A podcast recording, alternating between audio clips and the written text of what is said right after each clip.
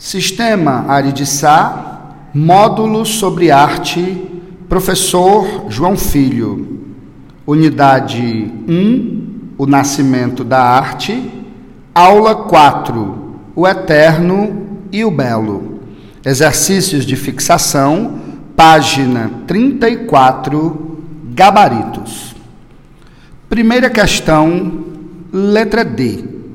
As alternativas 1 e 3 são verdadeiras. Alternativa 2, falsa. No Antigo Egito, o faraó Amenófis IV tentou implantar o monoteísmo, elegendo o Sol, Deus Atom, como o único ser supremo que seria cultuado. Entretanto, foi o politeísmo, a forma religiosa que se enraizou nas estruturas clericais, sociais e políticas do Antigo Egito, com a adoração de várias divindades. Questão de número 2, gabarito, letra C.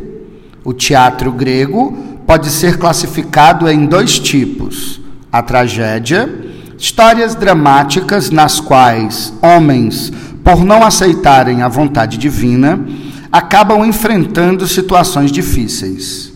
E as comédias, histórias engraçadas, chamadas sátiras, que apresentavam zombarias de circunstâncias da vida. Questão de número 3. Resposta: Quanto à anatomia humana, o escultor do Egito antigo revela uma representação estilizada e simplista, com caráter estático.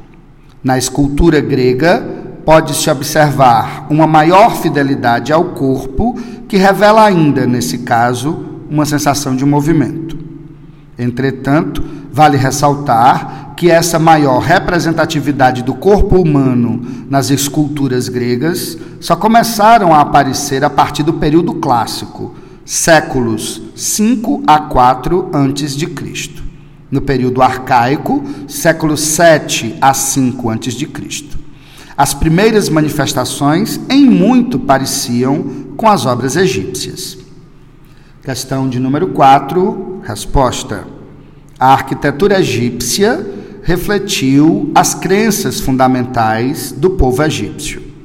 Assim como a vida após a morte era considerada mais importante que a existência terrena, a arte egípcia concretizou-se nos túmulos e nos objetos, como estatuetas e vasos deixados junto aos túmulos. A arquitetura realizou-se, sobretudo, nas tumbas e nas construções mortuárias. Questão de número 5, gabarito, letra C.